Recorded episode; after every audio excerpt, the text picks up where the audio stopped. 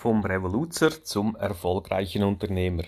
Den Umsatz von 32 auf 100 Millionen getrieben, 100 Lehrlinge ausbilden und diese versuchen in Betrieb zu halten. Was für eine Erfolgsstory von Jan aus der Schibli-Gruppe.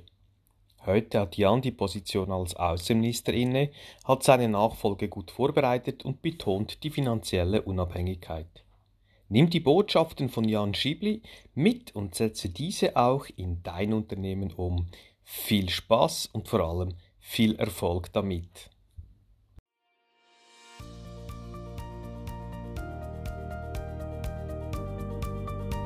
Der Podcast für alle Unternehmer, die ihr Unternehmen nicht normal, sondern optimal führen wollen. Erfolgreich aufgestellt, um in turbulenten Zeiten allen Herausforderungen zu trotzen.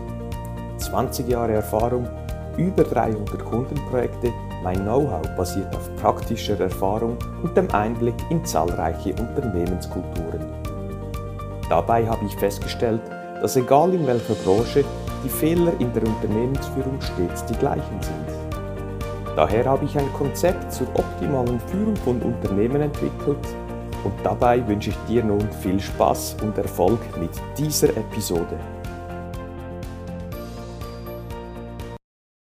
Willkommen zu einem weiteren Optimizer Talk, diesmal mit einem glänzenden Beispiel, wie Nachfolgeregelungen gelingen. Es gibt leider genug andere Beispiele. Umso wichtiger finde ich, dass wir den guten Geist von KMUs in die Welt tragen, anhand von guten Beispielen. Ich freue mich sehr, den Jan Schibli hier zu haben. Jan, schön bist du hier und hast du dir die Zeit genommen. Vielen Dank. Ja, danke auch. Du kommst ja auch aus einer Unternehmerfamilie. Wie war das für dich als kleiner Junge? Wurdest du da schon früh ins Unternehmertum eingebunden oder eher weniger? Ja, für mich war das eben so. Ich wurde eigentlich nicht so früh eingebunden. Ich hatte eine wunderbare Jugend. Ich war sehr frei. Ich durfte frei äh, entscheiden, was ich tue. Ich war sehr oft im Sport tätig. In der Schule war ich eher so auf der Revoluzer-Ebene. Ich gab mir viel Mühe, den Lehrern nicht zu gefallen, ähm, was natürlich das Unternehmerische dann schon wieder ein bisschen anspricht. Ja. Ich wurde nachher später in, in die Unternehmung äh, eingeführt, nach meiner Lehre als Elektroinstallateur, also dazu mal Elektromonteur, mhm. ähm, habe ich dann zur Schiebli-Gruppe gewechselt und wurde dann eigentlich seit 1991 in diese Firma eingearbeitet, wenn man so sagen darf. Und seit 2003 bin ich Geschäftsleiter äh, von dieser Gruppe. Ja. Und dann nachher seit 2011 auch äh, hundertprozentiger Inhaber. Schön. Es hat sehr gut geklappt. Da gehen wir vielleicht noch kurz darauf ein. Mhm. Aber heute hast du auch den Titel vom Außenminister. Da geht es jetzt schon in die Zukunft für dein Unternehmen. Was hat es mit Außenminister auf sich? Ja, es ist einfach, wir sind zu viert in der Geschäftsleitung und äh, ich habe einfach gemerkt, dass es mir mit der Zeit, so mit der Gesamtverantwortung, die ich tragen durfte als Geschäftsführer, als CEO und was auch immer, dass ich einfach gemerkt habe, mein, meine Intuition, mein, mein, mein, mein Wunsch, meine Motivation liegt eigentlich immer schon wieder beim Kunden draußen. Ich möchte neue Dienstleistungen erschließen, ich möchte neue Ideen haben, ich möchte neue Sachen sehen, ich möchte mit den Leuten sprechen und habe gemerkt, dass mich das, das operative Geschäft zu führen zum Teil sehr ermüdet und mich vom anderen abhält. Mhm. deswegen haben wir dann einen Rollentausch gemacht in der Geschäftsleitung und äh, der äh, Stefan Witzig hat dann die Geschäftsführung übernommen für den operativen Teil. Und er ist wie so der Innenminister, der das Zeugs zusammenhält und ich darf eben außen mich, mich äh, wie soll ich sagen, mich wirklich ausleben und ich darf äh, neue Dienstleistungen versuchen zu erschließen. Ich darf neue Ideen haben, manchmal gelingen sie, mhm. manchmal gelingen sie nicht. Und vor allem bin ich natürlich als Inhaber, immer noch hundertprozentiger Inhaber, auch Hauptinvestor mhm. und darf dann auch sagen, diese Idee, das gefällt mir sehr und da investieren wir jetzt wirklich Geld rein. Mhm. Und so kann ich den Außenministerposten pflegen. Und was ich nicht mehr bin, ich bin nicht mehr ähm, abhängig von, äh, von, äh, äh von Terminen, äh, vom, vom, operativen Geschäft und ich kann meinen Tag freier gestalten. Ja. Das heißt, ich kann auch mal ganz offen und ehrlich mal auf die Leute irgendwo hin und äh, auch wenn Montag, Dienstag, Freitag mhm. oder was auch immer für ein Tag ist und, und mir die, die Gedanken kreisen lassen und so weiter. Ein weiter wichtiger Punkt, ich sage oft mehr am anstatt im Unternehmen mhm. arbeiten mhm. als Unternehmer. Mhm. Äh, du hast das gemacht, sehr gut. Als du das Unternehmen von deinem Vater übernommen hattest, war das für dich eine schwierige Entscheidung oder war das klar, dass du das machen wirst? Wie gingst du damit um?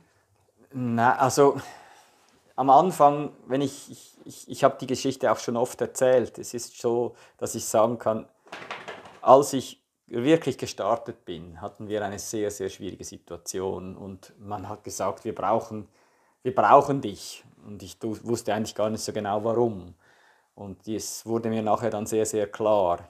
Ähm, es war das Problem, dass wir eine interimistische Führung hatten, nicht aus der Familie heraus, die dann auch leider ähm, zwei, drei Sachen anders angepackt hat, wie es ein familiär geführtes Unternehmen anpackt.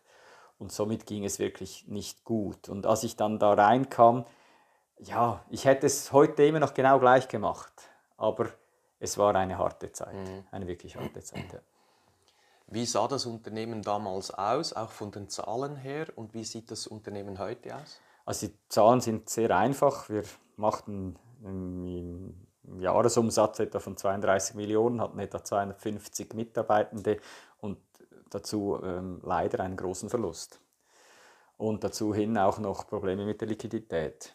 Und heute wir, haben wir gerade das Gegenteil. Wir haben viel zu viel Liquidität. Äh, wir machen etwa 100 Millionen Jahresumsatz und mit einem guten Gewinn.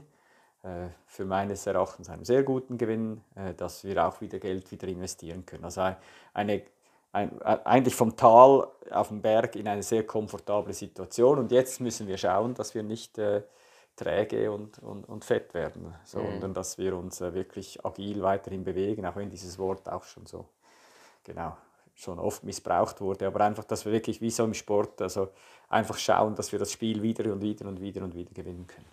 Wenn du das, das Radzeit zurückdrehen könntest, wo du bei deinem Vater eingestiegen bist, was würdest du heute anders machen? Ich würde mich, also das kann man vergleichen, wenn wir jetzt zum Beispiel Unternehmen kaufen. Die Due Diligence bei mir dauert länger. Also ich würde mir heute ganz klar mehr Zeit nehmen über alle Abläufe und Prozesse in einem Unternehmen. Mhm. Von der Art und Weise, wie ich hinstehen würde und wie ich meine Ideen preisgeben würde, das würde ich nicht ändern. Aber ich würde mir mehr Wissen aneignen über den Betrieb, über die Mannschaft mhm. und nicht einfach nur vertrauen, was der Vorgänger mir übergeben hat. Okay. Und jetzt heute die Herausforderung, vermutlich wie bei vielen KMU-Betrieben, Mitarbeitergewinnung von passenden Mitarbeitern. Bei euch denke ich auch. Wie gehst du damit um und wie siehst du die Zukunft? Also das ist ein, das schwierigste Thema, was wir momentan haben, die Mitarbeitergewinnung, die Mitarbeiterrekrutierung. Ähm, wir bilden 100 Lernende aus und wir versuchen eigentlich fast alle bei uns im Betrieb zu behalten. Trotzdem reicht es nicht, die, die Stellen alle zu besetzen. Ähm, wir müssen neue Wege gehen. Ähm, da, kam mir, da kommt mir immer wieder kommen mir die Lehrer in Sinn, die dann irgendwann mal bestimmt haben, äh, sie, sie, sie nehmen äh, Quereinsteiger mhm. mit rein Vielleicht ist das ein Weg, dass wir mit anderen Branchen zusammenarbeiten, dass wir Quereinsteiger reinkriegen. Und ähm, die Begeisterung im, im Unternehmen hochzuhalten, dass es sich lohnt, in diesem Unternehmen zu bleiben und eigentlich gar nicht äh, irgendwie wieder mal wechseln muss und so weiter. Das andere ist, ähm, dass wir auf der Montage, also wirklich der, der Handwerker, der, der, der schraubt oder halt die Datenleitung versetzt oder, oder was auch immer in der IT, in der Kommunikation spielt gar keine Rolle wo, dass der möglichst lange, fast bis zur Pension, da bleibt. Sich da entwickelt, mhm. weiterentwickelt, Wissen aneignet. Und nicht alle versuchen in der Karriereleiter eben nur, wenn sie dann ins Büro kommen, dass das besser sei. Mhm. Weil das selbstständige Arbeiten hat man nämlich auf der Baustelle oder auf der Montage viel größer. Mhm. Also da kontrolliert einen gar niemand mehr. Und das heißt, dass man ist wirklich sein eigener Herr und Meister. Und wenn das ein Bestreben ist, dann kann man das auf der Montage tausendmal besser ausleben, als wenn man nachher im Büro sitzt. Mhm. Ja. Und Mitarbeitergewinnung, wir von Apple Tree gehen oft den Weg, wo wir sagen, das bestehende Team kann man auch einsetzen, um passende Mitarbeiter zu gewinnen. Hast du damit auch schon Erfahrungen gesammelt? Empfehlungen von Mitarbeitern? Also ja, wir, wir ähm, arbeiten natürlich mit den eigenen ähm, Mitarbeitern zusammen. Wir, wir belohnen auch Leute, die, die andere begeistern, die zu uns kommen. Ähm, wir versuchen die digitalen Wege zu, zu wählen. Wir haben Videos gemacht, wir haben Botschaften wie Hey du, also das, was bei uns sagen sich alle du, äh, versuchen wir nach außen zu tragen. Es gelingt uns nicht immer optimal. Wir sind auch noch nicht optimal besetzt, vor allem in der digitalen Thematik. Ähm, äh, aber wir brauchen ja auch noch Lernpotenzial. Und ich glaube einfach so, ähm, den Spruch, oder was innen nicht leuchtet, kann außen nicht glänzen. Es ist einfach so, wir müssen von innen heraus die Begeisterung für die Gruppe äh, ähm, aufrechterhalten und, und, und nach außen tragen. Ähm, ein, ein hochgestecktes Ziel wäre immer gewesen, dass eigentlich jeder, der in der Branche irgendwie was werden will, muss irgendwann mal bei der Schibri-Gruppe gewesen sein. Ähm, ja, ist ein hoher, hoher Anspruch, aber ich denke, er gelingt uns sukzessive besser, weil wir haben sehr viele Mitarbeiter auch in anderen Betrieben, in, in guten Stellungen, die aber auch für die Branche schauen und eben den gleichen Geist verfolgen, mhm. wie wichtig das Gut, die, die, die, die Ressource Mensch ist, um unsere Branche so top hoch zu halten. Mhm. Und wie sieht dein Unternehmen in zehn Jahren aus? Was wäre so dein Wunsch, deine Vision für die nächsten zehn Jahre? dass es weiterhin finanziell unabhängig bleibt. Und wenn es äh, finanzielle äh, Verbindungen gibt, dann mit, mit privaten Unternehmungen, wo, wo, wir, wo wir den Sinn und Zweck wieder sehen, dass es weiterlebt. Ähm, in zehn Jahren, ich, Größe ist mir für mich also ein bisschen sekundär. Ich wünsche mir einfach, dass wir ein, ein weiterhin top attraktiver, guter Arbeitgeber bleiben und die Begeisterung für die verschiedenen Berufe, die wir ausbilden, hochhalten können und ich wünsche mir, dass wir, dass wir partnerschaftliche äh, Dienst, äh, Kundschaft haben, wo wir wirklich alle unsere Dienstleistungen anbieten können.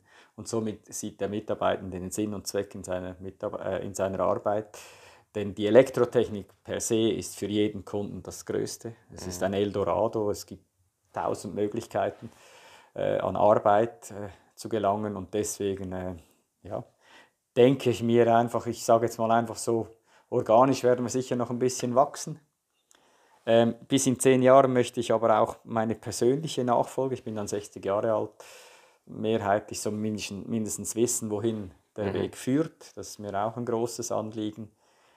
Aber äh, die, die, die, die Eigenständigkeit, vielleicht auch mit Mitarbeitern einbezogen, das kann auch sein, aber einfach nicht äh, von, von, von größeren Konzernen oder Banken oder vom Staat her gesteuert sein, sondern wirklich unabhängig bleiben. Mhm. Ja. Äh, eines der größten Probleme, was wir mit der Kundschaft feststellen, ist, dass der Inhaber nicht loslassen kann, rein emotional, wenn es dann soweit ist, so Hand aufs Herz. Kannst du das in Zukunft? Wie denkst du darüber? Ja, das ist eine gute Frage. Die Emotionalität ist natürlich mir, also ich bin ein sehr, sehr emotionaler Mensch. Das sieht man auch, wenn ich äh, beim Sport bin oder wenn ich meine. Sportvereine schaue. Ich kann wirklich, ich kann auch sehr emotional werden. Ähm, ich persönlich denke, für mich äh, ist es wichtig, ich, ich habe jetzt auch den Schritt ja vom, zum Außenminister gewählt, damit ich mehr Zeit habe. Ich werde mir diese Zeit auch nehmen. Es war auch mein Wunsch, dass ich äh, pro Jahr ein paar Wochen in die USA gehe. Das war jetzt da wegen der Pandemie etwas schwieriger geworden ähm, zum einfach immer mehr Abstand zu gewinnen. Aber nicht Abstand zu gewinnen zum Unternehmen und zur Führung des Unternehmens, sondern zur, eine gewisse emotionale Trennung mhm. hinzukriegen. Dass die Leute nicht nur, äh, oder nicht nur, oder mehrheitlich auf mich fokussiert sind, sondern auch auf andere Personen oder auf, auf den Betrieb. Mhm. Das ist die schwierigste Thematik und die versuche ich mich jetzt in den nächsten zehn Jahren einfach so mit gewissen wie sagt man, selbstdisziplinären äh, Übungsfeldern, Übungsfeldern hinzubringen. Ja, genau. Ja, genau. Gut, ähm, vielen Dank. Hast du vielleicht noch einen Tipp oder einen Wunsch an die anderen Unternehmer außerhalb der Branche, allgemein KMUler? Ja, für mich ist einfach äh, zuerst mal ein großes Dankeschön an alle. Also wirklich an alle da draußen, die das versuchen, jeden Tag für ihre Mitarbeitenden da zu sein. Und mein Wunsch wäre einfach die Begeisterung. Mhm für, für, für die Arbeit, für das, für das mittelständige Unternehmertum hochzuhalten. Ich meine, das ist schon was Tolles, wenn man selber entscheiden kann, eben nicht angestellt ist und Sachen selbst unternehmen kann, auf die Nase fallen kann und wieder aufstehen kann, diese Begeisterung hochzuhalten. Aber sonst braucht es keine Tipps, die, die meisten wissen ja, was, was zu tun ist.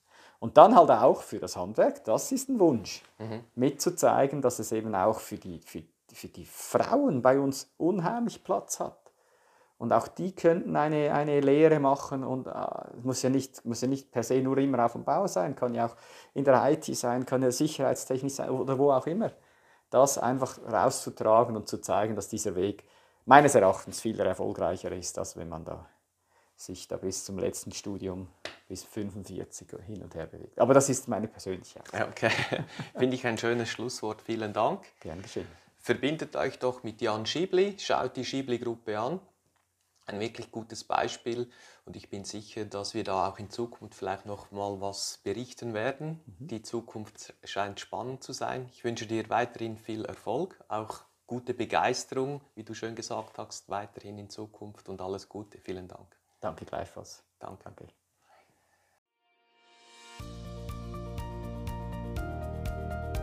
Hat dir diese Episode gefallen? Dann freue ich mich auf eine ehrliche Bewertung. Am besten geht der gute Unternehmergeist um die Welt, wenn du diesen Link teilst. Möchtest du mich als Speaker buchen? Unter brunoarecker mit 2g.com findest du das entsprechende Formular. Willst du aber dein Unternehmen auf das nächste Level heben, dann findest du unter apple-tree.com viele Tipps dazu sowie einen Check, wo du in zwei Minuten herausfindest, ob wir die Richtigen sind und zueinander passen.